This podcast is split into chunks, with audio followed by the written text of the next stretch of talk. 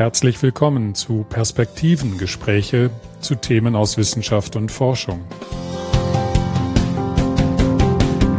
In dieser ersten Folge unterhalte ich mich mit Peter Mertens über die Entstehung und Entwicklung der Wissenschaft Wirtschaftsinformatik. Peter Mertens ist emeritierter Professor für Wirtschaftsinformatik an der Friedrich-Alexander-Universität Erlangen-Nürnberg und einer der Gründungsväter der wissenschaftlichen Disziplin Wirtschaftsinformatik. Das Gespräch unternimmt eine Zeitreise von den Anfängen der Wirtschaftsinformatik bis etwa zur Jahrtausendwende. Wir sprechen über Gründungsmotive und Meilensteine der Entwicklung einer Wissenschaft, die sich in den 1960er Jahren formierte. Wir sprechen über die damals in Unternehmen und an Universitäten eingesetzte Hard- und Software, über die Gründung der Zeitschrift Wirtschaftsinformatik und der Tagungen der Wirtschaftsinformatik und kommen auch auf die persönlichen Motive von Peter Mertens zu sprechen, sich mit programmgesteuerten Rechenanlagen und elektronischer Datenverarbeitung zu beschäftigen. Bevor wir in das Gespräch einsteigen, noch der Hinweis, Kommentare, Anregungen und Vorschläge für weitere Gesprächsthemen sind herzlich willkommen. Kontaktinformationen und alles weitere zur Gesprächsreihe unter perspektivenpodcast.net.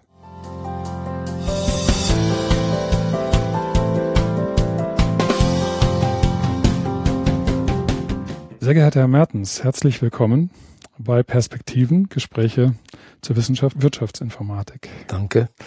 Ich freue mich, äh, heute hier an der Friedrich-Alexander-Universität in Nürnberg sein zu dürfen und möchte mich zunächst mal für Ihren Vertrauensvorschuss bedanken. Sie haben mir als einer der ersten zugesagt, für diese neue Gesprächsreihe zur Gerne. Verfügung zu stehen. Ja, mit Ihrer Habilitationsschrift aus dem Jahre 1966 haben Sie eine beeindruckende Weitsicht bewiesen und sich Themen angenommen, die bis heute für die Wirtschaftsinformatik von zentraler Bedeutung sind. Kooperation und Integration bei der automatisierten Datenverarbeitung. Das habe ich jetzt mal dem Titel der Habilitationsschrift entnommen. Und dieses Werk gilt heute als eines der zentralen, sagen wir mal, Gründungsdokumente der Wissenschaft Wirtschaftsinformatik. Und es war, soweit mir das bekannt ist, die erste Habilitationsschrift im deutschsprachigen Raum, die sich mit elektronischer Datenverarbeitung, sagen wir mal, im richtig. Kern beschäftigt hat. Und in unserem heutigen Gespräch möchte ich mit Ihnen eine Zeitreise in die Anfänge der Wissenschaft Wirtschaftsinformatik unternehmen und von dort aus Ihre Perspektiven auf die Entwicklung der Disziplin so etwa bis zum Anfang des 21. Jahrhunderts kennenlernen.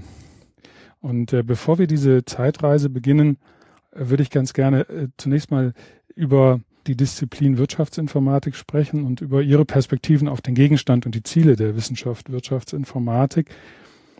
Worin besteht aus Ihrer Sicht der Forschungsgegenstand der Wirtschaftsinformatik? Anwendung der Informationstechnik auf alle Aufgaben und Abläufe in den Unternehmen der Privatwirtschaft und der öffentlichen Verwaltung. Dann haben wir ja einen Erkenntnisgegenstand, der einerseits Technik beinhaltet, Informationstechnik und auf der anderen Seite die sozialen Systeme, in denen sie eingesetzt werden, so dass wir dann die Frage ganz schnell äh, haben, inwieweit wir es mit verschiedenen Disziplinen zu tun haben, die Beiträge leisten zur Wirtschaftsinformatik und äh, wodurch sich dann die Wirtschaftsinformatik im Kern auszeichnet.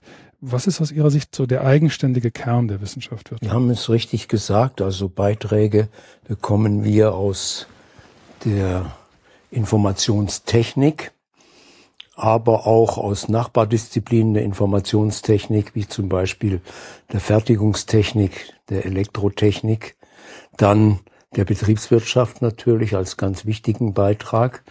Man könnte sagen, dass die Betriebswirtschaftslehre und die Informatik die beiden Eltern der Wirtschaftsinformatik sind. Aber nicht zu unterschätzen sind dann auch Sozialwissenschaften, Rechtswissenschaften.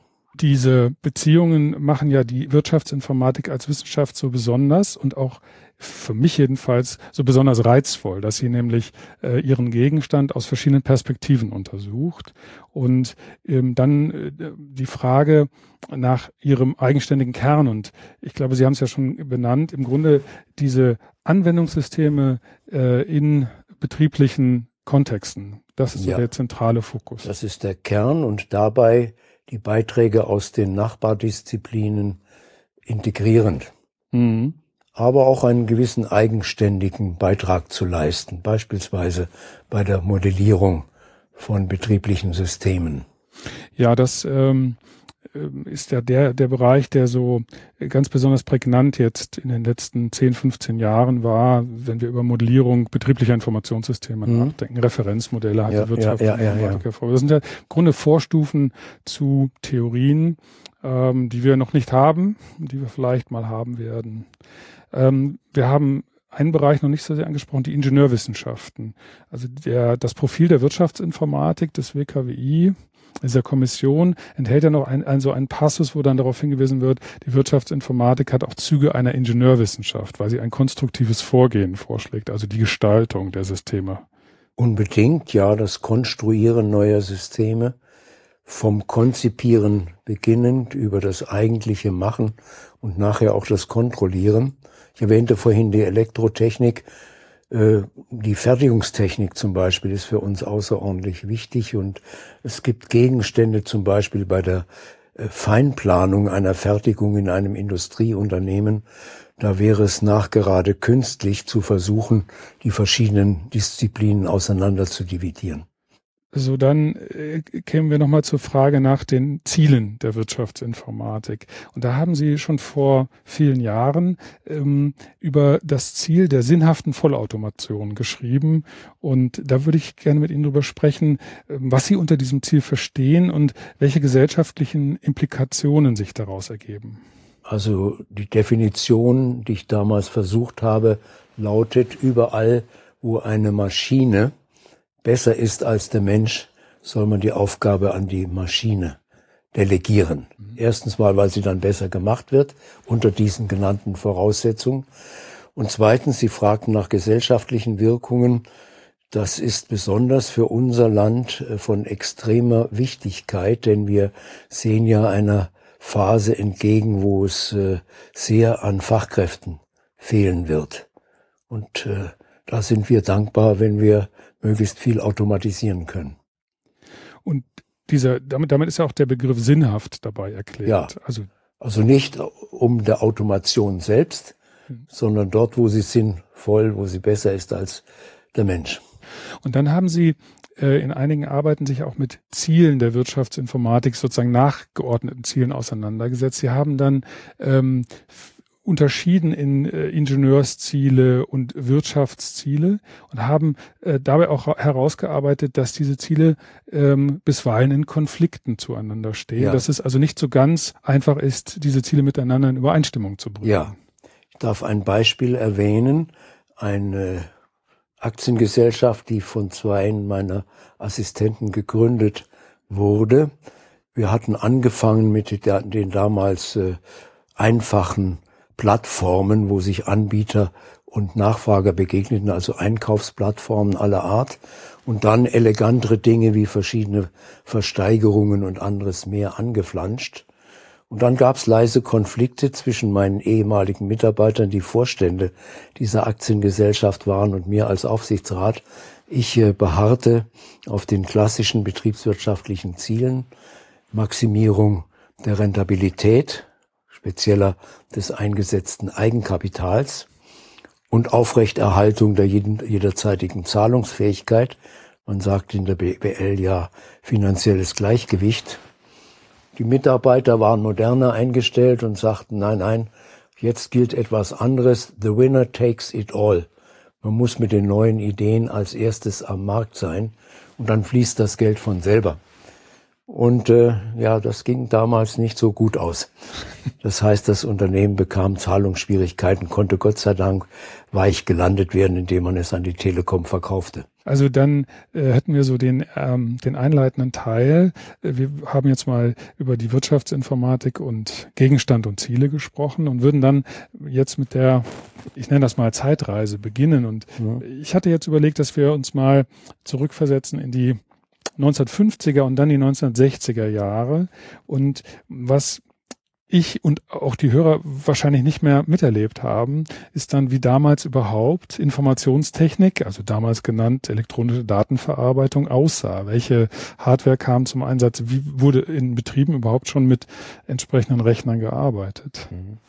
Da vielleicht äh, mit der Episode anfangen, wie ich selbst zu diesem Fach kam. Ja. Studierte Wirtschaftsingenieurwesen. Damals waren 52 Wochen Praktikum in Betrieben vorgeschrieben. Mhm. Und äh, ein paar Wochen davon machte ich bei äh, der Sparkasse meiner Heimatstadt Saarbrücken. Und äh, als ich dort ankam, sagte mir der Ausbildungsleiter, Herr Mertens, für Sie haben wir eine Tätigkeit in der Spätschicht unserer Lochkartenabteilung vorgesehen. Also die Technik war damals Lochkarten. Mhm. Und er sagte dann noch dazu, wir setzen großes Vertrauen äh, in ihre Verschwiegenheit und Verlässlichkeit. Mhm. Verschwiegenheit hieß, Lochkarten kann man mit wenig Übung, mit bloßem Auge entziffern. Mhm. Ich hätte also beispielsweise äh, hingehen können und äh, schnell mal die Konten all meiner Verehrerinnen aufrufen äh, können und äh, mich dann für die richtige entscheiden, aber das habe ich nicht gemacht. Aber Verlässlichkeit hieß, man musste relativ unhandliche, schwere Kisten mit Lochkarten zwischen den verschiedenen Lochkartenmaschinen hin und her schleppen. Ja. Und mein Albtraum, der mich bis in die Nächte verfolgte, war, ich könnte mal ausrutschen und eine, einen solchen Kasten auf den Boden fallen lassen. Und dann äh, wären eine Reihe von Buchhalterinnen und Buchhalter saarländischer Betriebe am nächsten Tag nicht beschäftigt gewesen, weil die Kontoauszüge fehlten. Mhm. Ist mir nicht passiert, aber vielleicht darf ich eine andere Episode eines ganz großen der deutschen Datenverarbeitung nennen, Hasso Plattner, dem Gründer von SAP. Mhm, Ihm ist es 1972 kurz nach der Gründung seines Unternehmens passiert. Er musste also erstmals, was ja sehr wichtig ist für ein solches Softwarehaus, seine Lösung einem großen Kunden präsentieren. Ist sicherheitshalber äh, äh, am Vorabend angereist, im Hotel übernachtet und auf dem glitschigen Hotelparkplatz mit seiner Kiste voller Lochkarten ausgerutscht. Und äh, auf der 25-Jahr-Feier 1997 hat er dann erzählt, wenn es mir in dieser Nacht nicht gelungen wäre, die Karten vom Schmutz zu befreien und wieder zu sortieren, dann wäre wohl aus SAP nichts geworden. So war es damals. Interessant. Also das sind Zeiten gewesen, in denen ähm, das, was wir heute IT nennen und was für uns im Grunde allgegenwärtig ist, äh, eigentlich auch noch nicht in dem Maße verbreitet war und auch noch andere Bezeichner hatte. Also ich habe einen schönen Begriff rausgeschrieben, programmgesteuerte Rechenanlagen. Ja. Das war, glaube ich, ein gängiger Begriff in den 60ern, um diese Technik zu beschreiben. Ja, ja, ja. Und äh, ich habe dann nochmal nachgeschlagen, welche äh, Modelle verschiedene Hersteller im Laufe der Jahre auf den Markt gebracht haben.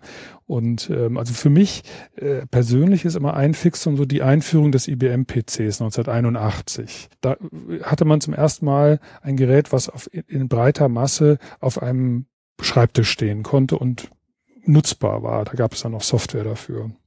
Aber in den 60ern, da muss es mehrere Geräte von IBM gegeben haben, die dann auch äh, Nutzen fanden, wohl in Versicherungen oder bei Banken. Also es gab dieses System 360. Richtig. Das war wohl eines der auch kommerziell mit erfolgreichsten in ja. der Zeit, das auch lange äh, am Markt war, soweit ja. ich mich erinnern kann. Mhm. Hat man das auch in der Uni eingesetzt? Also war das für Studierende auch zugänglich damals? Ja, also wir hatten hier einen anderen Hersteller, Control Data. Mhm. Aber später äh, hatte ich darauf bestanden, als die ersten mittelgroßen Rechenanlagen kamen, mhm. dass die wirtschaftswissenschaftliche Fakultät einen sogenannten kommerziellen Rechner bekam. Das heißt, der auch in, den, in der betrieblichen Praxis eingesetzt wurde. Mhm. Und den haben wir dann als Rechner hier aufgestellt. Der war aber mit den Großrechnern des Rechenzentrums in Erlangen verbunden. Und die Studierenden hatten dann die Möglichkeit, hier äh, erste Übungen mit Rechnern zu machen und sich das mal Ja, und vor allen Dingen äh, auch die nötige kaufmännische Software. Ah ja, okay. Nicht, wohingegen die ersten Rechner meistens für Astronomen, Physiker, Mathematiker, ja, ja. Chemiker vor allem ja, waren. Ja. Und die hatten gar nicht zum Beispiel Buchhaltungssoftware oder so etwas, was der ja. Betriebswirtschaftsstudent im ersten Semester braucht. Aber das gab es schon für ein Gerät von Control Data. Also da gab es schon Software, die man einsetzen konnte. Aber sie war praktisch nicht verbreitet, auch in der Literatur nicht verbreitet. Mhm. Also äh, sie war aus zweiter Hand. Es war nicht der Kern mhm. des Geschäfts von Control Data. Ja, okay. Control Data strebte damals an, möglichst schnelle Rechner zu bauen. Ja, das war so die Zeit. Da gab es ja einige Versuche. Ja, wo es auf Millisekunden, später Mikrosekunden aufkam und so weiter. Ja. Und wenn wir nochmal die, die ähm, Hardware-Historie noch ein, ein, Stück weit durchgehen, dann kam, ähm, wenn wir die 70er Jahre, ich glaube, also ich habe dann noch mitbekommen, die Firma DEC also Digital ja. Equipment war dann ja. sehr bekannt, auch weil sie an Universitäten über diese Rechner, VEX hießen sie, glaube ich. Ne? Ja. Also der VEX-Rechner kam irgendwann in den 70ern wohl an den Markt, ich habe es nicht mehr genau in Erinnerung, und ähm, fand Verbreitung in den Instituten, also vor allem in den Naturwissenschaften wohl. Ja, das war eine ganze Klasse von Rechnern damals. Mittlerer Größe, mhm. aber sehr schnell hm. mit einem sehr guten Preis-Leistungs-Verhältnis. Nicht nur Deck, Deck war Marktführer, ja. aber es gab auch Hewlett Packard, Harris und andere. Mhm. Und das war damals ein äh, bedeutender Schritt, auch ein bisschen psychologisch schwierig, ja. weil man äh, sagte, die Universität braucht nicht nur ihren Riesenrechner, in Super Jumbo oder so etwas mhm. im Rechenzentrum, wo dann die in Anführungsstrichen dummen Terminals in den Fachbereichen hängen, sondern den Größtverbrauchern geben wir einen eigenen Computer, einen Fachbereichsrechner. Ja. Bedeutete bis zu einem gewissen Grade eine Entmachtung des früheren Kaisers äh, in Gestalt des äh, Leiters des Universitätsrechenzentrums. Ja, und äh, dann kam, äh, wenn wir dann nochmal einen Sprung machen, in die Ende der 70er Jahre gab es dann ja so die ersten äh, Heim-PC, äh, Heimcomputer. Also ich glaube, der ja. Apple II kam Ende der 70er Jahre ja, auf den Markt, ja. 77 ungefähr. Hm. Und dann äh, 81 der IBM PC und äh, dann kamen ja eine ganze Reihe. Also ich glaube, vor dem IBM-PC war sogar noch diese Apple Lisa, dieses Gerät, was man mit einer ja. grafischen Benutzeroberfläche bedienen konnte. Ja, ja. Das war, glaube ich, eines der ersten kommerziell verfügbaren. Ähm, da kann ich mich noch dran erinnern, dass das so eine so eine ähm, äh, Umwälzung, also irgendwie etwas Revolutionäres hatte. Man hatte eine Maus, und hatte dann eine grafische Benutzeroberfläche. Also mhm. kommerziell war, glaube ich, das Produkt Lisa wohl nicht so sonderlich erfolgreich für Apple jetzt, aber ähm, ich kann mich noch erinnern, dass das eine schöne, eine, eine, eine, eine schöne Vision für mich irgendwie mit äh, in sich trug und das, was uns heute allgegenwärtig ist, also heute haben wir Touchscreens und einiges mehr, wurde da schon vorausgedacht. Das war ein nicht unumstrittener Paradigmenwechsel. Ja. Vorher sagte man, solch ein Rechner, groß oder klein, ist etwas für Spezialisten ja. und geht den Laien nichts an. Ja. Und dann kam Apple und brachte sehr schöne Benutzungsoberflächen, leichter zu bedienen. Ja. Jetzt konnten plötzlich mit äh, erträglichem Ausbildungsaufwand auch die Laien mitspielen. Ja. Und dann änderte sich ähm, ja auch die Ausbildung an den Universitäten im Nachgang. Also die 80er Jahre dürften ja dann auch den PC an die Universität gebracht haben und äh, dann den Zugang zu äh, entsprechenden Programmen. Also soweit ich mich erinnere, gab es mal ähm, Tabellen, Kalkulationsprogramme ja. am Anfang, auf denen man äh, Textverarbeitung, Textverarbeitungsprogramme, Datenverwaltung, ja. Und ich selbst habe noch auf einem Siemens-Rechner COBOL gelernt. Ja. Ein ja. BS 2000. Mhm. Das gab es auch mal eine Zeit lang.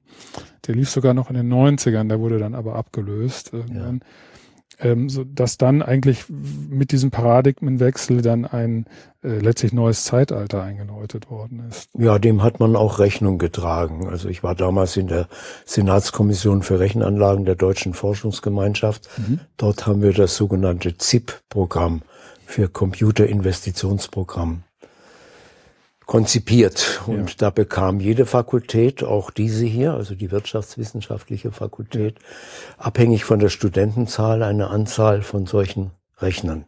Die wurden in sogenannten ZIP-Räumen aufgestellt. Die heißen zum Teil heute noch so, auch unserer hier. Ich weiß, ja. Ich kann mich noch erinnern, den, den ZIP-Pool. ja, ja, ja, ZIP-Pool oder ZIP-Räume. Ja. Haben wir auch da, nicht weit weg von dem Platz, wo wir jetzt sitzen. sitzen ja. Die große Herausforderung für eine Fakultät wie diese, die ein sehr, ex, sehr schlechtes Zahlenverhältnis zwischen Lehrenden und Lernenden hatte, mhm. war äh, den Lehr- und Prüfungsbetrieb weitgehend zu automatisieren. Mhm. Also wir haben damals angefangen, dass die einfachen Dinge wie Tabellenkalkulation sich selbst erklären. Mhm. Hüllen, Erklärungshüllen, Lehrmaterial. Ja äh, wie man auch sagte, Teachware drumherum gewickelt und haben es auch hingekriegt. Das war noch eine relativ äh, leichte Aufgabe. Schwieriger war es dann, die Scheinklausuren zu automatisieren. Mhm. Und das haben wir auch zu etwa 90 Prozent hingekriegt und da kamen viele Leute her und haben das besichtigt. Ah ja, und das, also auch, auch die äh, Studierenden der Wirtschaftswissenschaften haben das dann angenommen als, als Angebot. Unbedingt, da kam auch, kamen auch große Signale von den Arbeitsmärkten.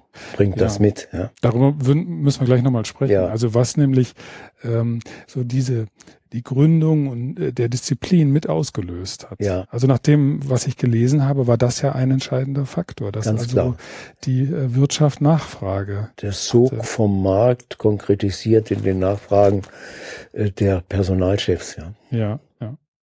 Die kamen damals und sagten, wir haben Stellenbewerbungen von Betriebswirten, die verstehen nichts vom Rechner und von Informatikern, die verstehen nichts vom Betrieb. Ja.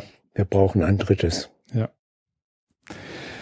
Wenn wir dann nochmal in die 60er Jahre zurückgehen, äh, zu Zeiten, zu denen Sie ähm, promoviert und dann habilitiert haben, ähm, war damals diese Entwicklung absehbar? Also die Weitsicht, von der ich vorhin sprach, ähm, hatten Sie diese Weitsicht? War das etwas, was Sie gesehen haben? Ja, ich war fasziniert ja. Von der Thematik, auch von Pilotinstallationen ja. die es gab. Wir hatten hier damals das große Versandhaus Quelle hier. Hm. Die hatten eine faszinierend äh, automatisierte Warenauslieferung. Weitgehend äh, automatisiert, wie gesagt, und solche Dinge hatten mich fasziniert. Und dann kam eben auch die Überlegung hinzu, da müsste was draus werden. Was es ja dann auch wurde. Also ja. die, die äh, Entwicklung danach ist, kann man ja schon ähm, na, vielleicht nicht in den 70ern, aber danach schon als relativ rasant auch beschreiben. Also es gab dann irgendwann auch eine größere Anzahl Lehrstühle. Ja. Aber zuvor musste noch einiges getan werden, wenn ich das richtig rekonstruiere aus der Literatur. Also wenn so in Ende der 60er Jahre gab es dann äh, ihr, ihr Lehrstuhl in Linz, war mit ja. der erste oder der erste, in dem es in der ja, der erste, der für diesen Zweck geschaffen wurde. wurde. Es gab andere, wie zum Beispiel den erwähnten Kollegen Krochler in Köln, der einen Lehrstuhl für Organisationslehre hatte. Hm. Und von da kommend dann immer mehr äh, Datenverarbeitungsaktivitäten entfaltete. In diesem Institut Before, soweit ich ja, weiß. Das, das gehörte auch dazu, das hat er maßgeblich mitgegründet. Hm? Und dann, wenn wir noch mal so ein paar markante Punkte in der Geschichte äh, nennen. Also 1970 sind sie dann berufen worden nach hier an diesem Erlangen, Erlangen Nürnberg. Und ähm, Hartmut Wedekind ist auch berufen worden nach paar, Darmstadt. Ein paar Jahre später, ja, ja, richtig. Kam ein paar Jahre später hierher. Und kam dann hierher auch ja. nach Erlangen. Datenbank, die Informatik. Datenbanklehrstuhl. Hm. Und so gab es noch an einigen Universitäten, es sind, ich glaube, überschaubar viele gewesen. Also im deutschsprachigen Raum war diese Universität dabei und dann aber auch Wien, soweit ich mich noch ja. kann. Zürich war wohl relativ. Hing ein bisschen ab von der Weitsicht äh, dortiger Professoren. Also an der Wirtschaftsuniversität Wien gab es den Erich Leutelsberger, mhm. der war sehr weitblickend und hat dafür gesorgt, dass da was geschah an dieser großen oder größten Wirtschaftshochschule Europas. Ja. Und dann sind wir jetzt so im Bereich der Anfang der 70er Jahre. Ja. Und dann gab es äh, zunehmend mehr äh, Lehrstühle, die sich diesem Thema gewidmet haben. Ja. Damals gab es noch so eine äh, Bezeichnungsdebatte. Also es hieß mal Betriebsinformatik, dann hieß es EDV und dann kam man irgendwann zu dem Begriff Wirtschaftsinformatik. Ja. Haben Sie da noch äh, eine, eine Episode zu der Geschichte, wie man dann bei der Wirtschaftsinformatik gelandet ist? Sie meinen die Namensnennung? Die Namensnennung, ja. War ich nicht beteiligt. War auch etwas skeptisch, weil ich nicht so viele volkswirtschaftliche Anwendungen sah. Ja. Also das heißt, äh, die Betriebsinformatik war so der, der äh, Begriff, den man gesch äh, geschaffen hat aus äh, Betrieb und Informatik, ja. beides zusammengeführt ja, ja. und hatte dann betriebliche Anwendungen in Informatikanwendungen in Betrieben im Fokus. Ja. In dem Betrieb stand auch ein bisschen Betriebsinformatik mit drin. Ne? Ja. Mhm. Und äh, da gab es dann diese, das habe ich hier nochmal nachgelesen, in dem 1980er Aufsatz, dann diese, diese, ähm, ähm, ja, äh, weiß nicht, ob das eine Debatte war, aber dass man dann noch nicht so genau ähm, Bezeichner gefunden hatte für diese Disziplin, aber sie war ja schon im Entstehen. Im Grunde war sie eigentlich auf einem guten Weg, auch schon dort, damals ja, in den 70er ja. Jahren. Also ich habe das nicht als belastend empfunden. Es gibt ja auch andere Disziplinen, die mehrere Namen führen. Ja. Marketing oder Vertrieb ja. oder Operations Research und Unternehmensforschung. Solche Synonyme hatte man immer wieder. Und ähm, dann gab es Programme der Bundesregierung, die ähm, die Gründung neuer Informatik-Lehrstühle gefördert haben und in dem Zuge dann auch Betriebsinformatik-Lehrstühle gefördert haben. Ja, das war so, also etwa ab 1967 formierte sich in der Sprache der Organisationstheorie eine Gruppe von Fachpromotoren, mhm. also Fachleute, die etwas weiterbringen wollten. Mathematiker, Physiker, Elektroniker. Die wollten erreichen, dass in Deutschland ein Pendant zur längst etablierten amerikanischen Computer Science entstand, einschließlich Schweiz und Österreich. Ja. Und äh, später erreichte man, was die Organisationstheoretiker eine sehr günstige Konstellation nennen. Zu diesen Fachpromotoren gehörte ein Machtpromotor, der Macht und Geld hatte. Das war der Bundesforschungsminister Stoltenberg. Mhm. Und das Dilemma war, er, Stoltenberg, wollte an zunächst zwölf Universitäten Informatik-Fachrichtungen aufbauen, mhm. durfte aber nicht, weil nur Forschung Bundessache ist vom Grundgesetz her und die Lehre ist Sache der Länder. Und viele Bundesländer hatten kein Geld. Und dann wurde eine pfiffige Konstruktion gefunden. Der Herr Stoltenberg finanzierte zunächst sogenannte Forschungsgruppen. Mhm. Die hießen Forschungsgruppen, waren aber in Wirklichkeit auch äh, zumindest zu einem Teil Lehrgruppen. Und die Bundesländer sagten zu, dass sie ein paar Jahre später, wenn sie wieder Geld hätten, die Forschungsgruppen in Lehrstühle umwandeln würden. Mhm. Aber äh, am Anfang war das reine Informatik. Mhm. Also es gab sogar ähm, genaue Vorschriften, eine Art Norm, was als Kern da sein musste. Die ersten vier Forschungsgruppen Automatentheorie, Programmierung, Computer als solche, also Hardware, Rechner und Betriebssysteme. Und dann gab es hier in, in Erlangen-Nürnberg einen Sonderfall. Ich war also sehr stark beteiligt an dem Aufbau der Informatik in Erlangen. Mhm. Und am Schluss haben sie gesagt, als alles endlich lief, nach vielen Schwierigkeiten, was machen wir jetzt mit dem Mertens? Und dann sagte die Ingenieurfakultät, den behalten wir. Und die Wirtschaftsfakultät sagte nichts da, wir haben ihn berufen. Und dann wurde ich dann ein Sonderfall mit zwei Lehrstühlen. Und, und Sie haben dann in, im Grunde in Anfang der 70er ähm, hier in Erlangen das mit aufgebaut und auch die äh, in der Lehre dann äh, Dinge mit aufgebaut. Ja, also es sah so aus, dass äh, dieses Programm sehr reizvoll war, sehr stark nachgefragt, ja. in etwa vergleichbar mit der heutigen Exzellenzinitiative. Mhm. Es brauchte also das, was wir ja aus der Hochschullandschaft gut kennen, ein Numerus Clausus. Und da wurde als eine Voraussetzung gemacht, dass die sich bewerbende Universität schon einen Grundstock an Informatik haben musste. Mhm. Und wir hatten hier den sehr äh, verdienstvollen Kollegen Wolfgang Händler. Der hatte auch auf äh, einem Mathematiklehrstuhl begonnen ein Institut für mathematische Maschinen hat er errichtet. Das konnte er einbringen in diesen Bewerbungsprozess. Aber dann fehlten ihm noch paar Professoren und ich war gerade hier in die Wirtschaftsfakultät berufen. Da kam gleich und sagte, Sie machen damit. Von da an hatte ich sehr viel Arbeit.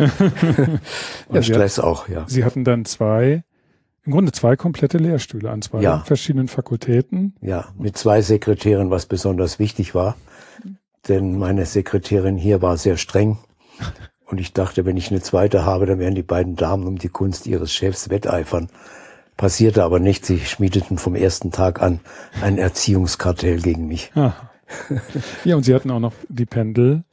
Äh, ja, Aufgabe, ja. weil ja Erlangen noch ein Stück weg ist. Ja, ja. Das waren also äh, dann auf, aufreibende Jahre letztlich dann am Anfang. Ja, aber es stand auf der Gegenseite, dass ich eben Zugang hatte zu sehr, sehr interessanten Diplomarbeitern ja. aus der Elektrotechnik, aus der Mathematik, aus der Physik, vor allem aus der Informatik. Ja. Und daraus konnte ich dann später schöne Teams bauen und ja. Doktoranden, also Assistenten. Ja. Hatte auch besseren Zugang zu Sonderforschungsbereichen, Schwerpunktprogrammen, Bayerischen Verbundprogramm, wie das alles hieß, mhm. Hätte ich damals wohl aus der Wirtschaftsfakultät heraus nicht haben können. Mhm. Und ähm, dann habe ich noch ein äh, Datum hier aufgeschrieben, äh, die Gründung der Wissenschaftlichen Kommission Betriebsinformatik. Ja. Das geht, glaube ich, auf Sie zurück. Ja, ich wurde der erste Vorsitzende, ja. Die ja. Idee haben mehrere geboren. Hm? Mehrere. Wie ist das damals gewesen? Hat sich da eine Gruppe gefunden? Da waren ja Wirtschaftswissenschaftler, also ich glaube, Herr Grochler war dabei. Ähm, Kurbel. Genau, Herr Kurbel. Ja. Einige mehr. Heinrich vor allem, da war dann mein Nachfolger. In Linz, ja. Ähm, sie haben sich zusammengetan und dann ähm, ähm, die ähm, den VHB letztlich überzeugt, also den ja. Verband der Hochschullehrer für Betriebswirtschaft. Der hatte schon eine Reihe von Kommissionen für Marketing, ja. für Fertigung oder Industriebetriebslehre, für betriebliche Steuerlehre und und und. Ja. Und da haben wir gesagt, dann machen wir noch eine. Und das war auch problemlos zu machen? Ja. Schien.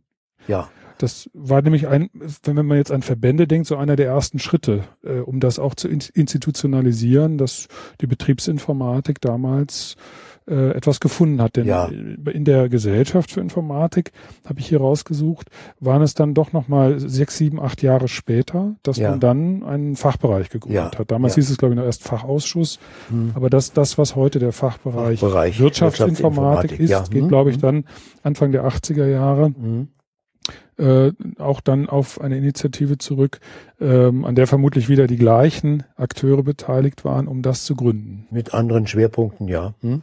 So dass ähm, man dann nochmal äh, so ein, ein Datum hat, die Gründung dieser Verbände, die ja bis heute bestehen, die sich ja. weiterentwickelt haben, die auch mittlerweile sehr ausdifferenziert sind, so dass wir äh, da nochmal auch eine Kontinuität sehen. Im Grunde aus den 70er Jahren bis heute äh, Verbandsarbeit, und äh, ja, im Grunde heute sind diese beiden Gremien, also sowohl die Wissenschaftliche Kommission Wirtschaftsinformatik als auch der Fachbereich Wirtschaftsinformatik ja für einiges verantwortlich, was so passiert. Konferenzen. Ja. Äh, auch die Zeitschrift Wirtschaftsinformatik Mehrere ist in dem ja. Kontext zu sehen, mhm. ja. Dann ähm, hat die Zeitschrift Wirtschaftsinformatik auch eine ganz interessante Geschichte. Die Zeitschrift hat man könnte sagen, als in Anführungszeichen Gründungsjahr, das Jahr 1990 oder 89, 90 muss das gewesen sein, dass man dann ähm, eine Umbenennung vorgenommen hat. Man hat eine Zeitschrift gehabt, die hieß Angewandte Informatik. Mhm. Was ist damals passiert? Also waren Sie da involviert in diese, in diese Gründungsphase der Zeitschrift? Sie waren erster Herausgeber, soweit ich das gesehen ja, habe, 1990. Also die Vorgänger, die die angewandte Informatik gemacht hatten, kamen dann hier zu uns und oh, okay. also an den Lehrstuhl und fragten, ob ich das machen würde, ja. Ja. Es war aber kein großer Wechsel inhaltlich und so weiter. Natürlich hat man versucht, einiges hinzuzutun an Rubriken. Ja. Beispielsweise, ich hatte äh, das Informatikspektrum als äh, mit, als einer der ersten Herausgeber erlebt und wir hatten dann eine Leserumfrage gemacht und da kam heraus, dass die Leser am meisten daran interessiert waren, sogenannte State-of-the-Art Beiträge zu bekommen, mhm. wo sie auf Gebieten, wo sie nicht selbst speziell tätig waren, dann mal einen schönen, auch den Halblein verständlichen Überblick bekamen. Mhm. Und dann hatte ich, als die Wirtschaftsinformatik kam, gesagt, das ist ein Erfolgs Element einer solchen Zeitschrift machen wir auch. Ja. Zum Beispiel. Ja, und das hat, hat es ja, oder gibt es äh, heute noch, oder hat es über viele Jahre gegeben, ja. bis man dann äh, englischsprachig wurde. Das ist ja auch erst kürzlich passiert. Dann haben Sie zehn Jahre die äh, Herausgeberschaft der Zeitschrift übernommen. und die Zeitschrift ja auch entwickelt über diese zehn Jahre, ähm, würde ich äh, dann nochmal auch verlinken, dass man nochmal in Archive schauen kann, dass man, also das wäre meine Empfehlung, sich auch nochmal die ähm, die Disziplin Wirtschaftsinformatik auch über die Zeitschrift sich zu erschließen, dass man mhm. nochmal in ältere Jahrgänge hineinschaut und da ja. nochmal sich äh, informiert ähm, über die Forschung zu der Zeit und äh, auch die Entwicklung. Also vorhin besprochene Themen wie Modellierung betrieblicher Informationssysteme, dazu finden sich eine ganze Reihe Beiträge in, ja. der, in der Zeitschrift in diesem mhm. Zeitraum. Ähm, dann haben wir noch eine, äh, ein Thema während die Tagungsreihen, die wir haben, die Tagungsreihe Wirtschaftsinformatik. Da habe ich rausgesucht, der, die erste Tagung war 1993 in Münster. Ja. Und ähm, wohl von Herrn Kurbel. Initiative kam ganz klar von Herrn Kurbel, damals Münster und hat ähm, seitdem alle zwei Jahre stattgefunden. Wird in allen ungeraden Jahren. In allen ungeraden Jahren wird 2017 in St. Gallen in der Schweiz stattfinden und äh, ist so die zentrale Konferenz der Wirtschaftsinformatik im deutschsprachigen Raum, kann man sagen. Wobei der Untertitel der Wirtschaftsinformatik-Konferenz mittlerweile ja ist internationale Tagung. Das heißt, wir haben auch englischsprachige Beiträge, ja, ja, die wir zulassen hm. und die veröffentlicht werden, sowohl als auch, also deutschsprachig äh, auch noch. Und äh, dann hat man später, Anfang der 2000er noch die Multikonferenz Wirtschaftsinformatik gegründet. Wie waren da die Zusammenhänge? Können Sie sich noch erinnern, wie das? Ja, das Fach hat sich natürlich mit seinem zahlenmäßigen Wachstum auch stärker ausdifferenziert, wie jede Wissenschaft, wenn sie alt genug ist. Mhm. Und dann machten die einzelnen Spezialrichtungen ihre eigenen Konferenzen an verschiedenen Orten zu verschiedenen Zeiten. Und die Überlegung war einfach, war hier in Nürnberg, haben wir das zum ersten Mal gemacht, lasst uns doch diese verschiedenen Spezialkonferenzen unter ein organisatorisches Dach bringen. Mhm. Also einen ein, ein äh, Tagungsbüro zum Beispiel, einen gemeinsamen Abend ähm, zu gleicher Zeit am gleichen Ort. Jeweils in einem Jahr, im geraden Jahr. Da war ja sonst nichts. Das war dann die Multikonferenz, ja, die erste. Die ja. hat tatsächlich auch hier in Nürnberg stattgefunden ja. und ähm, hat dann auch seitdem alle zwei Jahre in den geraden Jahren ja. stattgefunden. Mhm. Und jetzt gerade in Ilmenau. Und ähm, auch da finden sich natürlich äh, aktuelle Forschungsbeiträge, die man nachlesen kann, wenn man es möchte.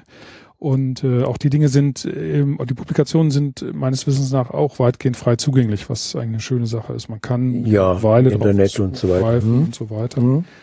Und ähm, dann sind wir jetzt eigentlich in einer Zeit angekommen, in der sich die Disziplin Wirtschaftsinformatik als Wissenschaft etabliert hatte, kann man sagen. Also wir sind in der Zeit Ende der 90er. Ja. Wir hatten dann diesen Internetboom, die Zeiten, dann gab es das Platzen dieser Blase. Dotcom, ja. Die Dotcom-Blase. Ich kann mich noch erinnern, dass ich 1999 ein Praktikum gemacht habe in San Francisco und da war die große Angst, dass der Jahr 2000 Wechsel zu massiven Problemen führen dürfte. Und ich durfte für ein IT-Beratungsunternehmen als Praktikant äh, Einstellungen vornehmen, ja, Windows-Rechnern ja. und anderen, ja, damit ja. das nicht passiert. Aber es passierte nichts. Also es war, äh, es entpuppte sich hinterher als nicht so ganz dramatisch, wie man das geglaubt hatte. Aber es war schon äh, sehr sorgfältig vorbereitet. Ja. Also ich hatte da auch eine hübsche Episode. Ich spielte Fußball in der Altherrenmannschaft vom ruhmreichen ersten FC Nürnberg und einer meiner Verteidiger, der erschien plötzlich nicht mehr.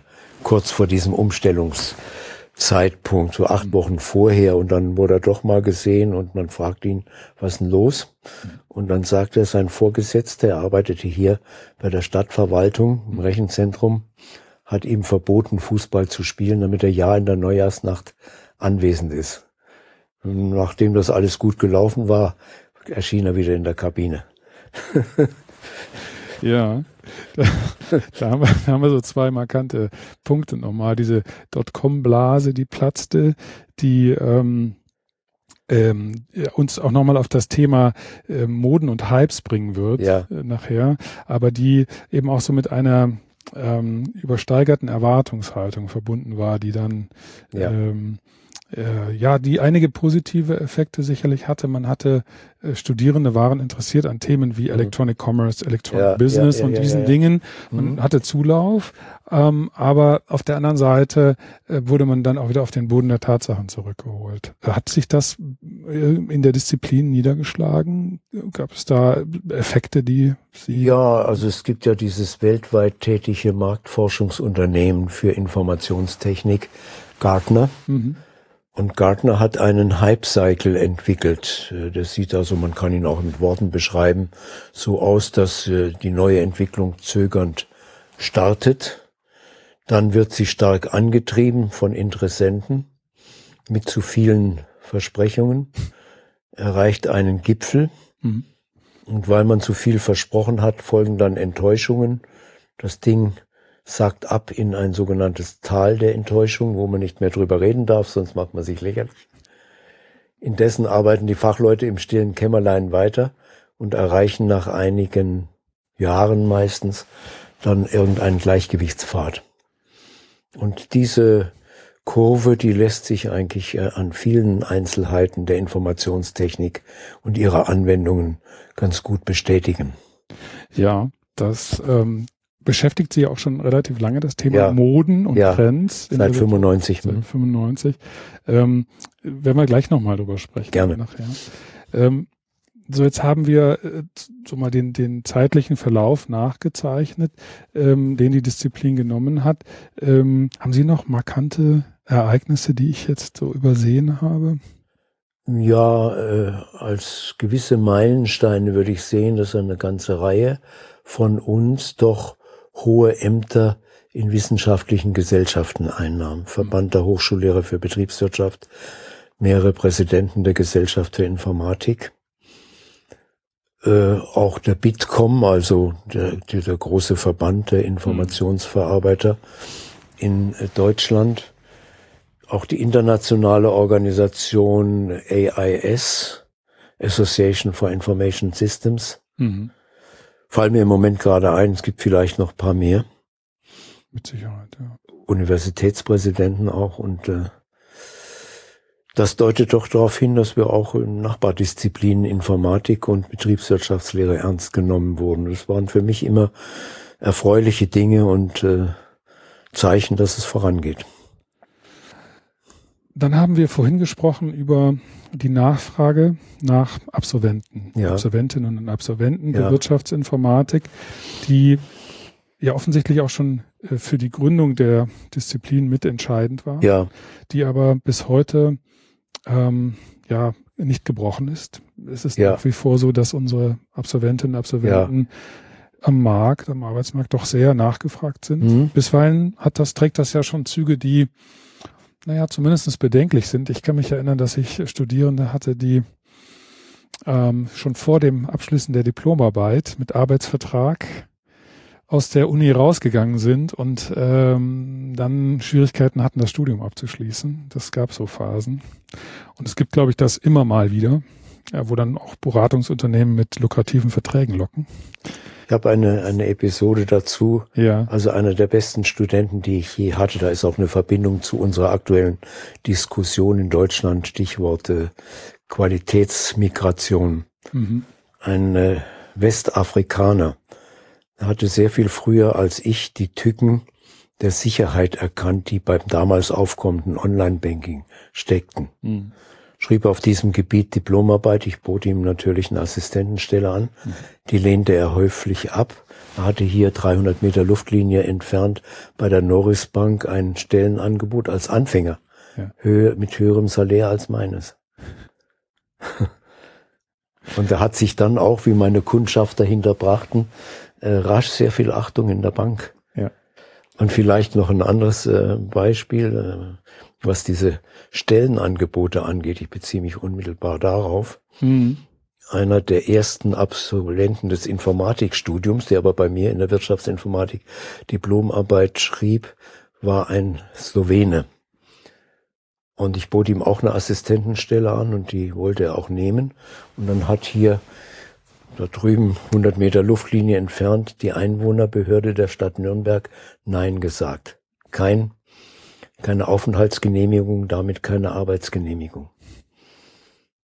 Und es war eine Zeit, da war generell der Arbeitsmarkt für Akademiker nicht der beste und es galt, Deutsche haben Priorität, eher der Slowene also nicht.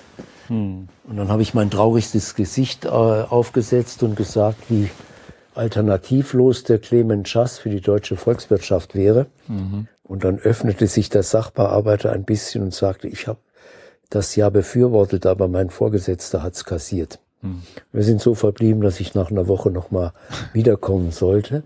Und da fuchtelte er schon freudig mit der Aufenthaltsgenehmigung. Was war passiert? Man könnte sagen Big Data. Der Mann hat tatsächlich alle Akten von allen arbeitslos gemeldeten Absolventen unserer Fakultät durchforstet hm. und ist drauf gekommen, dass niemand davon einen Schwerpunkt Wirtschaftsinformatik hatte von den Arbeitslosen. Da hat der Vorgesetzte unterschrieben.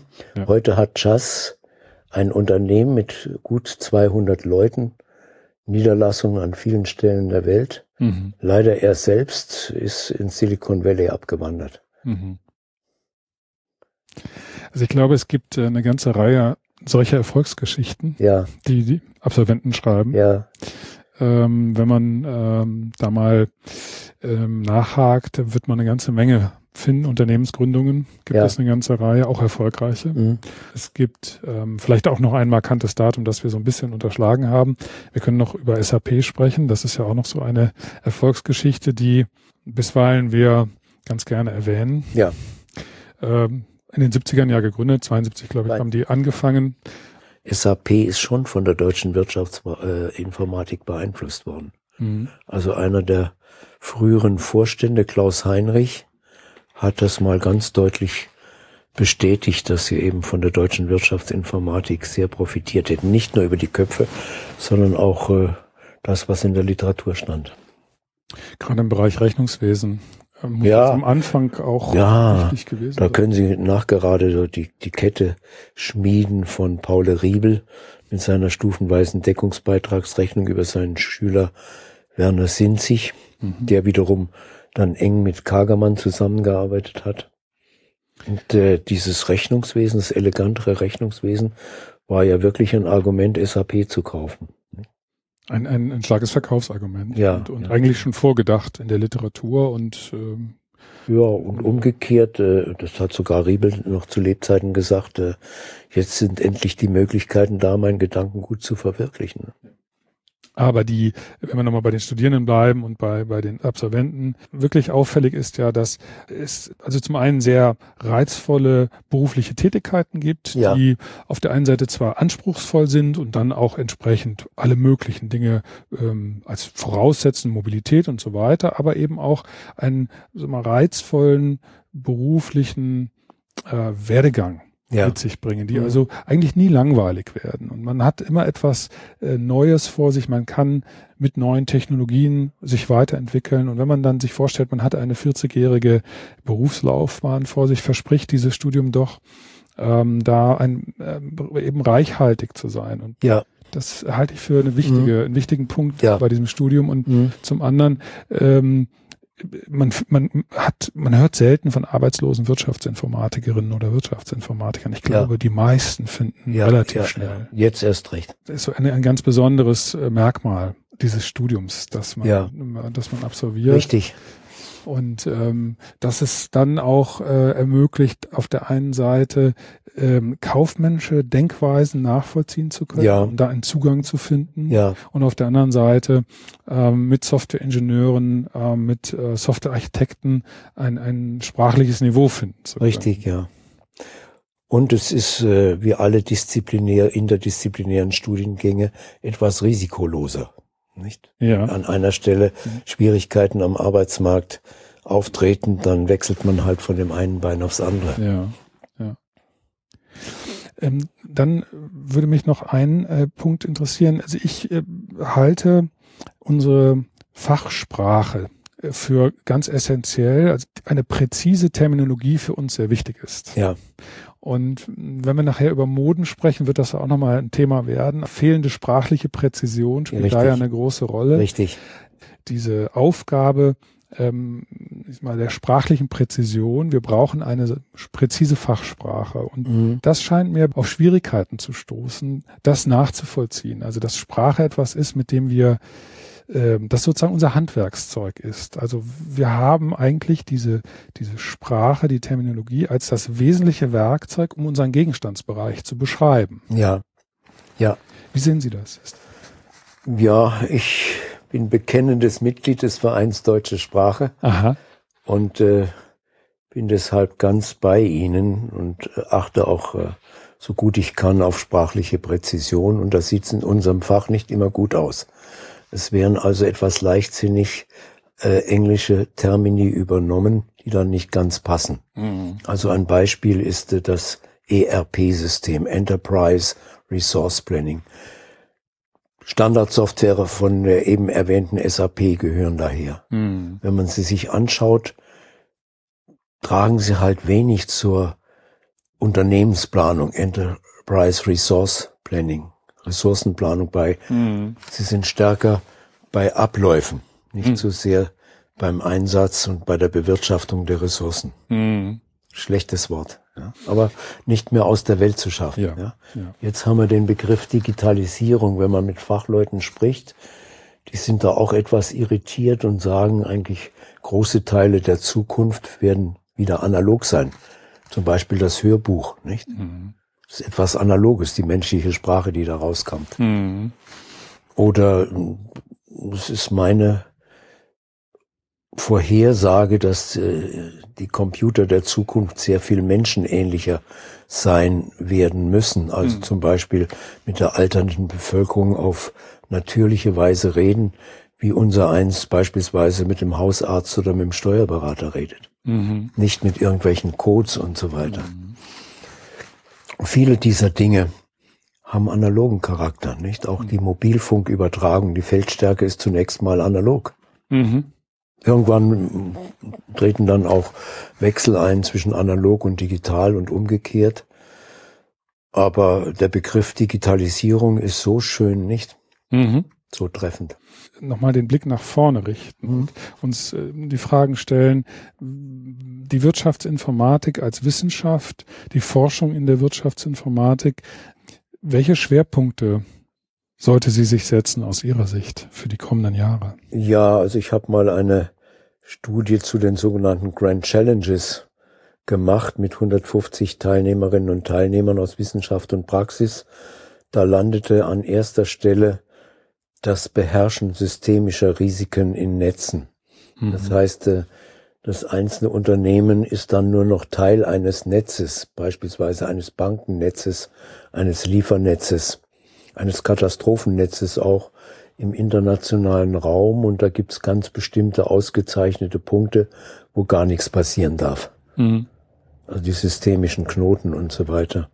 Und da mit Informationsverarbeitung mehr zu tun, ist eine sehr, sehr wichtige Aufgabe. Denn an diesen Netzen, wir haben es ja bei der letzten Finanzkrise erlebt, mhm. da kann furchtbar viel passieren. Mhm. Das Zweite, ich leite es eigentlich äh, gerne ab aus dem gesellschaftlichen Bedarf, wenn ich mich frage, was für Bedarf werden wir in Deutschland haben. International klappt es nicht so gut, weil wie will man die Oberziele der Menschheit definieren? Aber in Deutschland kann man schon sagen, es kommt das Problem der verheerenden Demografie auf uns zu, der Altersstruktur. Hm. Also muss man was tun für die Alten. Das heißt also, äh, wir müssen den Zugang zu den Rechnern sehr leicht machen. Wie ich schon sagte, die Menschen müssen dann mit den Computern reden können, wie mit dem Arzt oder mit einem Rechtsanwalt oder was immer. Mhm. Das sehe ich als eine ganz große Herausforderung. Da geschieht auch sehr viel, wenn man zum Beispiel das, was auf den internationalen Spezialkonferenzen läuft, mhm. bisschen äh, statistisch verzeichnet, dann sieht man, da geht, passiert vieles. Und dann äh, werden wir es auch mit der Notwendigkeit haben, der sogenannten Polarisierungsthese zu begegnen, die ja sagt, es werden immer mehr Hochqualifizierte gebraucht und immer mehr wenig Qualifizierte durch Roboter ersetzt dann muss es also eine Herausforderung sein, dass wir die wenig Qualifizierten mitnehmen. Mhm. Und zu sagen, die schicken wir jetzt auch auf die Hochschule, damit sie viel lernen und so weiter, das stößt an Grenzen vieler Art. Mhm. Also die Idee für die Wirtschaftsinformatik, wir nennen es das Echtzeitlernen. Man stelle sich vor, da steht einer am Montageband mit begrenzten Deutschkenntnissen. Und jetzt kommt eine neue Situation auf ihn zu. Stichwort Industrie 4.0, immer was anderes und so weiter. Losgröße 1. Mhm. Und er kann gar nicht das, was alles passiert, was auf ihn zukommt, auf Vorrat gelernt haben. Dann muss ihm der Rechner wie ein guter Meister sozusagen über die Schulter schauen und auf die Schulter klopfen und sagen, das machst du jetzt so. Mhm. Das sind drei große Herausforderungen, die ich äh, sehe. Mhm. Wobei die beiden letzten insbesondere so etwas wie Sensorik ähm, be bedingen letztlich. Also dass man Dinge wahrnimmt, dass der Rechner Dinge wahrnimmt, dass er Dinge erkennen kann. Das heißt, man muss ihm ja irgendeine Art von Sensorik verpassen, damit er antizipieren kann. Also es kann ja auch Videoerkennung sein, Spracherkennung würde es bedeuten. Ja, ja, ja. Sprachausgabe. Das geht noch ein bisschen weiter. Mhm. Sehr interessanter Gedanke, vielen Dank. Ja, aber man kann ja äh, diesen Arbeiter am Montageband zum Beispiel, diese Arbeiterin dem Rechner vorher beschreiben und sagen, äh, ist neu zu uns gekommen, hat noch sehr begrenzte mhm. Deutschkenntnisse, spricht mhm. aber Englisch mhm. oder auch Arabisch, mhm. ähm, Spanisch und äh, da gibt es eigentlich heute schon pragmatische Lösungen, sind auch hier mal auf einer Konferenz der Industrie- und Handelskammer dargelegt worden von einigen Pionierbetrieben. Mhm. Kompetenzorientierter Unterricht, also dann würde der Rechner sagen, jetzt steht er mit den arabischen äh, Sprachkenntnissen vor mir.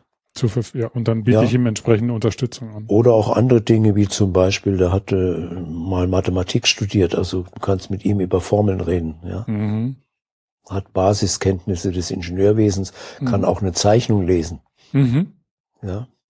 Und die spezifische Wirtschaftsinformatik-Aufgabe daran, also da haben wir ja wieder eine sehr schöne interdisziplinäre Aufgabe. Ja. Wir haben im Bereich der, der ähm, künstliche Intelligenzforschung Teile, ja. Robotik zum Beispiel ja, oder auch Bildverarbeitung. Ja. Und dann, was ist die spezifische Wirtschaftsinformatik-Aufgabe an solchen Systemen? Also sagen wir mal so, mir, ich diskutiere das Thema ab und zu mit äh, meinem Kollegen von der Wirtschaftspädagogik. Mhm. Nicht? Also Wirtschaft, weil es im Betrieb stattfindet. Mhm. Pädagogik, weil es eine andere Form der Pädagogik ist, nicht mehr auf Vorrat trainieren, mhm. sondern in Echtzeit dann das Wissen, wenn es gerade gebraucht wird. Mhm aber eben in ökonomischem Zusammenhang, nicht? Indem ich habe jetzt das Beispiel vom Montageband, mhm. das ja auch im Betrieb ist, mhm. äh, gebracht, aber ich kann mir es genauso gut vorstellen, beispielsweise in der Steuerabteilung eines ja. Unternehmens, ja. Mhm. Man kann ja gar nicht äh, alle, was weiß ich, Doppelbesteuerungsabkommen mit 100 Ländern in der Erde im Hirn haben. Mhm. Und selbst wenn man anfängt zu suchen, hat man noch Schwierigkeiten, zumindest wenn es schnell gehen muss, ja. Wenn wir dann Systeme haben eines Tages, wo der Rechner sagt, jetzt geht's also um ein Geschäft mit äh, Argentinien mhm. und dann sehr schnell das Wesentliche, mhm. was die Branche auch betrifft, in der er arbeitet, was weiß ich, Bank oder mhm. Versicherung oder äh, Handel, mm, und ihm das Wesentliche sagt, was, worauf er jetzt aufpassen muss, wenn ein Doppelbesteuerungsabkommen ins Spiel kommt. Also überall in der Wirtschaftsinformatik ist ja nicht die Standardlösung das Problem, sondern die, die plötzliche die Ausnahme, der Zwischenfall. Ja. Die Varianz, ja. Können wir, glaube ich, äh, dann so zusammenfassend mitnehmen, dass wir vor uns noch einige sehr interessante, auch wieder sehr reizvolle Aufgaben liegen haben, ja. die ja Kreativität benötigen, die ganz richtig, ja, die das ähm, wir es mit technischen Herausforderungen zu tun haben und diese Brücke zu schlagen, was die Wirtschaftsinformatik ja im Kern auszeichnet, zu kaufmännischen Problemen, äh, zu Problemen der Fertigung äh, im Betrieb. Ja. Da, das sehen wir ja auch dann hier bei diesen Grand Challenges. Die kann man, die sind öffentlich zugänglich, äh, diese Daten. Das heißt, man kann nachlesen, wenn man möchte. Es gibt in der BISE, was weiß ich, Heft 6 von 2014, glaube ich. Mhm. Oder? Also jedenfalls in einem der nicht so ganz alten Hefte. Ja, ja. Ausgabe 6, da bin ich fast sicher, auswendig war es mal dieses Jahr jetzt. Und wir äh, können Ihnen gerne auch den, den Arbeitsbericht schicken. Kommen wir später dann nachher in Danke, ja, das ja. könnte man dann zur Ja, ja, ja. Also, und das ist da übrigens auch ein Schwerpunkt. Ja. Äh, die Gesellschaft für Informatik hat äh, einen kleinen Wettbewerb ist zu viel gesagt, hat mal ausgeschrieben ja. in ihren verschiedenen Fachrichtungen. Was ja. meint ihr denn, was das Wichtigste ist bei euch? Ja. Und da wurde dieses Netzthema von vorhin als äh, Beitrag der Wirtschaftsinformatik als eine von fünf Sachen ausgewählt. Da gibt es auch ein schönes Poster. Das hängt ja, bei mir hängt oben an meiner Tür. Ja, bei mir hängt ja, ja. im Flur vor meinem Büro. Ja, ja, ja, ja. Also, da haben wir viel getan. Wir waren noch in Klausurtagung im Schloss Tagstuhl und so weiter. Ja, ja. Mhm. Ja, da gibt es, also es gibt eine ganze Reihe solcher Grand Challenges, die die Gesellschaft für Informatik auf äh, Poster gebracht hat, die sie. Fünf Stück zunächst. Also das sind die ersten, ersten fünf. Äh, Mehrheitsentscheidungen gewesen, ja. Genau. Mhm. Gut. Ja, haben Sie noch etwas hinzuzufügen? Sonst wären wir jetzt ja, anknüpfend an das, was Sie zuletzt sagten, also diese reizvollen Aufgaben der Zukunft, da muss man allerdings auch die Mühe haben, dass man mal einen Stein ins Wasser wirft und guckt, welche Kreise er zieht, also Konzepte auch mal veröffentlichen kann. Nicht? Und das ist im Moment meine Sorge, dass das zu wenig gelingt. Man kriegt also von amerikanischen Gutachtern da in diesem Doppelblindverfahren und so weiter äh, Kritik der Art, äh, wenn das erste Konzept, wenn man das veröffentlichen will, no proof of concept. Ist ja noch nicht bewiesen, dass das läuft, ja. Dann macht man vielleicht einen Prototypen, da kriegt man das Gegenargument, äh, äh, das ist Stichprobe eins, ja, Sample Size One. dann, wenn man es wirklich, was ja eher die Ausnahme ist, frühzeitig in die Praxis bringt, ja. und dann sagen kann, jetzt läuft schon in sechs Betrieben, dann kommt das Gegenargument, we do not publish how I did it papers. Ja, also diese ganzen Gegenargumente, die entnerven derartig. Und wenn man dann mit jungen Leuten spricht, die eben schon schauen müssen, wo sie bleiben, dann sagen manche mir, ja, eigentlich hast du ja recht, aber mir bleibt nichts anderes übrig. Ich muss jetzt nach Wölfen, äh, mit den Wölfen heulen. Ich brauche ein Lehrstuhl. Ja, ja Und das, das äh, macht mir große Sorge. Ja, die, ähm, die Sorge teile ich, aber auf der anderen Seite ähm, äh, will ich hoffen, dass wir immer noch einige Publikationsorgane haben, die diese Art von Forschung äh, wertschätzen. Also ja. ich bin ja Herausgeber der äh, MISA ja. und ähm, wir ähm, äh, haben uns auf die Fahnen geschrieben, dieses doch sehr idiosynkratische äh, Wissenschaftsbild, was das impliziert, was Sie gerade geschildert haben, eben nicht äh, zu propagieren, mhm. sondern dass mhm. wir einen pluralistischen Ansatz haben, in dem man eben verschiedene Forschungsmethoden als solche auch erkennt und das auch als Wissenschaft ja, anerkennt. Aber man muss es eben nach Fächern differenzieren. Also ja. es kommt ja ursprünglich aus der Medizin, speziell Biomedizin und Biologie. Ja, ja. Wenn man sich die aus die Herkunft anschaut, dann waren es einfach amerikanische Kollegen, die gekauft waren von Pharmaunternehmen und so weiter, unseriöse Studien ja. publiziert haben. Okay. Von daher kam dann der Zwang, jetzt muss also sehr viel saubere Statistik dahinter sein. Ja. ja, ja. Das führte wiederum zu großzahligen Studien und so weiter. Ja. Und das Signifikanzniveau wurde außerordentlich wichtig. Und das habe ich auch, auch in einer Eigenschaft, man wird ja immer mal Patient oder sowas, ja. sehr begrüßt, dass ja. diese größere Härte da reinkam. Ja. Ja. Aber man muss auf der anderen Seite auch aufpassen, dass man nicht sagt, nur das gilt. Ja. ja. Ich weiß nicht, wie, alt Sie waren, als das passierte mit der Kontergan-Katastrophe. Sagt Ihnen aber was. Sagt mir was, ja. Nicht das, da hat man doch gerätselt, was ist jetzt los, dass so viele Kinder ohne Arme und Beine ja. und zwar auch äh, äh, dringend, dass man das aufhälte, wo die Ursache war, nicht? Ja.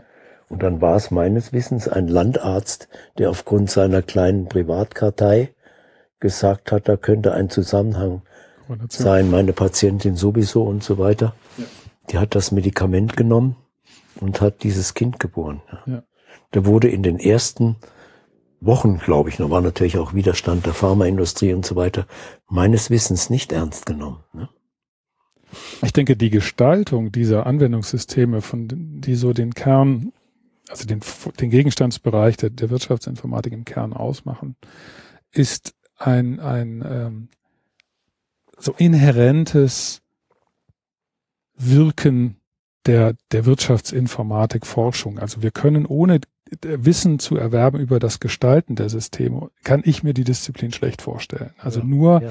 Äh, sozusagen das System als eine Art Blackbox zu betrachten, in mhm. der, die ich dann ähm, äh, untersuchen kann in verhaltenswissenschaftlichen Studien. Ja, ja, ja, ja, ja. Das ist so eine eine Art der Forschung, ja, ja, ja. die ähm, die die sich möglicherweise auf äh, mit der anderen Art der Forschung äh, ergänzt Darüber müsste man auch Ganz genau, nachdenken. Genau, beides, ja, ja. ja, aber diese, dieses gestalterische Moment, ähm, Systeme programmieren zu können, aber eben auch zu verstehen, sie sind eingebettet in äh, soziale Handlungssysteme und ja. wir denken diese sozialen Handlungssysteme beim Entwurf eben mit. Wir müssen sie genau. mitdenken, wir können gar nicht anders.